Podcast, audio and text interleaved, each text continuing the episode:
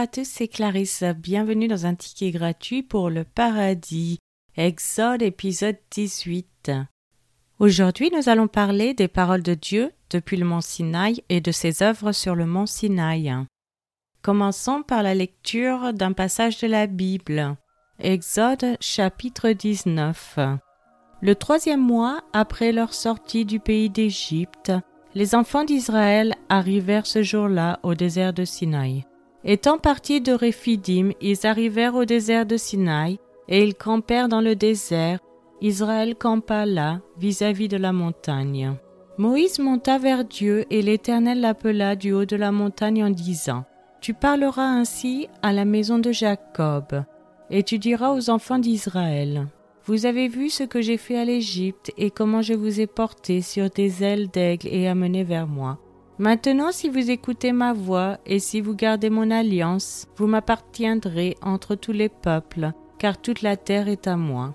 Vous serez pour moi un royaume de sacrificateurs et une nation sainte. Voilà les paroles que tu diras aux enfants d'Israël. Moïse vint appeler les anciens du peuple, et il mit devant eux toutes ces paroles, comme l'Éternel lui avait ordonné. Le peuple tout entier répondit nous ferons tout ce que l'Éternel a dit. Moïse rapporta les paroles du peuple à l'Éternel. Et l'Éternel dit à Moïse, Voici, je viendrai vers toi dans une épaisse nuée, afin que le peuple entende quand je te parlerai, et qu'il ait toujours confiance en toi. Moïse rapporta les paroles du peuple à l'Éternel. Et l'Éternel dit à Moïse, Va vers le peuple, sanctifie-les aujourd'hui et demain, qu'ils lavent leurs vêtements. Qu'ils soient prêts pour le troisième jour, car le troisième jour l'Éternel descendra aux yeux de tout le peuple sur la montagne de Sinaï. Tu fixeras au peuple des limites tout alentour et tu diras Gardez-vous de monter sur la montagne ou d'en toucher le bord. Quiconque touchera la montagne sera puni de mort. On ne mettra pas la main sur lui, mais on le lapidera où on le percera de flèches, animal ou homme. Il ne vivra point. Quand la trompette sonnera, ils s'avanceront près de la montagne. Moïse descendit de la montagne vers le peuple, il sanctifia le peuple, et ils lavèrent leurs vêtements. Et il dit au peuple, Soyez prêts dans trois jours, ne vous approchez d'aucune femme. Le troisième jour au matin, il y eut des tonnerres, des éclairs, et une épaisse nuée sur la montagne. Le son de la trompette retentit fortement, et tout le peuple qui était dans le camp fut saisi d'épouvante. Moïse fit sortir le peuple du camp à la rencontre de Dieu, et ils se placèrent au bas de la montagne. La montagne de Sinaï était toute enfumée. Parce que l'Éternel y était descendu au milieu du feu, cette fumée s'élevait comme la fumée d'une fournaise, et toute la montagne tremblait avec violence. Le son de la trompette retentissait de plus en plus fortement. Moïse parlait et Dieu lui répondait à haute voix. Ainsi l'Éternel descendit sur la montagne de Sinaï. Sur le sommet de la montagne, l'Éternel appela Moïse sur le sommet de la montagne. Et Moïse monta. L'Éternel dit à Moïse, Descends, fais au peuple la défense expresse de se précipiter vers l'Éternel pour regarder, de peur qu'un grand nombre d'entre eux ne périssent.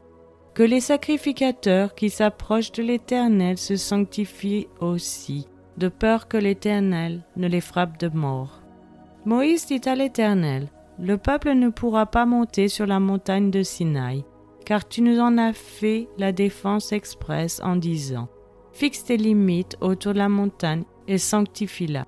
L'Éternel lui dit, Va, descends, tu monteras ensuite avec Aaron, mais que les sacrificateurs et le peuple ne se précipitent point pour monter vers l'Éternel de peur qu'il ne les frappe de mort. Moïse descendit vers le peuple et il lui dit ces choses. Passons maintenant à l'étude de ce passage. Dans le verset 3, nous avons l'alliance sinaïtique qui a été moulée sous la forme d'anciens traités de suzeraineté-vassalité du Proche-Orient du deuxième millénaire avant Jésus-Christ. Elle contenait l'engagement de l'Éternel d'être le suzerain protecteur d'Israël, s'ils lui étaient fidèles en tant que l'Éternel de leur alliance, et obéissaient aux stipulations de l'alliance en tant que peuple vassal de son royaume. L'alliance a eu plusieurs renouvellements ultérieurs, y compris dans Exode chapitre 34, tout le livre de Deutéronome et Josué chapitre 24. L'alliance au Sinaï est finalement devenue connue sous le nom de l'Ancienne Alliance ou Première Alliance. Dans le verset 5, nous avons si et si. L'alliance entre Dieu et Israël au mont Sinaï est la conséquence et l'extension de l'alliance de l'Éternel avec Abraham et ses descendants 600 ans plus tôt. La participation aux bénédictions divines est conditionnée à l'obéissance ajoutée de la foi. Après avoir revu son engagement par l'alliance envers Abraham et l'avoir élargi pour inclure la promesse d'une progéniture, Dieu appela alors Abraham à faire une alliance avec lui. Ensuite nous avons mon alliance. Dieu a souverainement promis dans cette alliance à Noé, aux descendants de Noé et à tous les autres êtres vivants, comme une sorte de récompense gracieuse au juste Noé, le nouveau père de la race humaine, de ne plus jamais détruire la terre et ses habitants, jusqu'à ce que ses desseins pour sa création soient pleinement réalisés, comme mentionné dans Genèse chapitre 8 verset 22, tant que la terre subsistera pour des engagements similaires de Dieu, voir ses alliances avec Abraham dans Genèse chapitre 15 verset 18 à 20, où il est dit L'Éternel fit alliance avec Abraham et dit Je donne ce pays à ta postérité depuis le fleuve d'Égypte jusqu'au grand fleuve, au fleuve d'Éphrate, le pays des Kéniens, des Kénisiens, des Cadmoniens, des Essiens, des Phérésiens, des Réphaïm, etc. Pinas dans Nombre chapitre 25 verset 10 à 13. L'Éternel parla à Moïse et dit Finès, fils d'Éléazar, fils du sacrificateur Aaron, a détourné ma fureur de dessus les enfants d'Israël, parce qu'il a été animé de mon zèle au milieu d'eux. Et je n'ai point dans ma colère consumé les enfants d'Israël. C'est pourquoi tu diras que je traite avec lui une alliance de ce sera pour lui et pour sa postérité après lui l'alliance d'un sacerdoce perpétuel, parce qu'il a été zélé pour son Dieu et qu'il a fait l'expiation pour les enfants d'Israël. Et David en 2 Samuel chapitre 7. Ensuite nous avons Vous m'appartiendrez entre tous les peuples. Les expressions équivalentes utilisées pour les chrétiens dans 1 Pierre chapitre 2 verset 9 sont race élue et un peuple acquis. Voir aussi dans Deutéronome chapitre 7 verset 6 Car tu es un peuple saint pour l'Éternel ton Dieu. L'Éternel ton Dieu t'a choisi pour que tu fusses un peuple qui lui appartint entre tous les peuples qui sont sur la face de la terre. Dans le chapitre 14 verset 2 Car tu es un peuple saint pour l'Éternel ton Dieu et l'Éternel ton Dieu t'a choisi pour que tu fusses un peuple qui lui appartint entre tous les peuples qui sont sur la face de la terre. Dans le chapitre 26, verset 18, Et aujourd'hui, l'Éternel t'a fait promettre que tu seras un peuple qui lui appartiendra, comme il te l'a dit, et que tu observeras tous ses commandements. Dans Psaume chapitre 135, verset 4, car l'Éternel s'est choisi Jacob, Israël, pour qu'il lui appartint. Dans Malachie, chapitre 3, verset 17, Ils seront à moi, dit l'Éternel des armées. Ils m'appartiendront au jour que je prépare. J'aurai compassion d'eux, comme un homme a compassion de son fils qui le sert. Et enfin, dans Tite, chapitre 2, verset 14, Jésus-Christ qui s'est donné lui-même pour nous, afin de nous racheter de toute iniquité, et de se faire un peuple qui lui appartienne, purifié par lui et zélé pour les bonnes œuvres. Et enfin nous avons toute la terre est à moi. Le Dieu d'Israël est le Créateur et le possesseur de la terre et de tout ce qu'elle contient, à voir dans Genèse chapitre 14 verset 19 où il est dit il bénit Abraham et dit Béni soit Abraham par le Dieu très haut, maître du ciel et de la terre. Et dans le verset 22, Abraham répondit au roi de Sodome Je lève la main vers l'Éternel, le Dieu très haut, maître du ciel et de la terre. Et dans Psaume chapitre 24, verset 1 à 2, Psaume de David, À l'Éternel la terre et ce qu'elle renferme, le monde et ceux qui l'habitent. Car il l'a fondé sur les mers et affermi sur les fleuves. Dans le verset 6, nous avons un royaume de sacrificateurs. Les Israélites devaient constituer le royaume de l'Éternel, le peuple qui le reconnaissait comme le roi, et comme les prêtres devaient être entièrement consacrés à son service, tout comme dans Isaïe chapitre 61 verset 6, mais vous, on vous appellera sacrificateur de l'Éternel, on vous nommera serviteur de notre Dieu, vous mangerez les richesses des nations, et vous vous glorifierez de leur gloire. Le véritable Israël sera un royaume de sacrificateurs parmi les gentils, que l'on peut comparer dans 1 Pierre chapitre 2 verset 5, et vous-même comme des pierres vivantes, édifiez-vous pour former une maison spirituelle, un saint sacerdoce, afin d'offrir des victimes spirituelles, agréables à Dieu par Jésus-Christ. Donc c'est l'ensemble des croyants. En tant que prêtres, les croyants doivent 1. refléter la sainteté de Dieu et celle de leur souverain sacrificateur, 2 offrir des sacrifices spirituels, comme ici. 3. Intercéder pour les autres devant Dieu. Et 4. Représenter Dieu devant eux. Dans Apocalypse chapitre 1 verset 6 nous avons Et qui a fait de nous un royaume, des sacrificateurs pour Dieu son Père?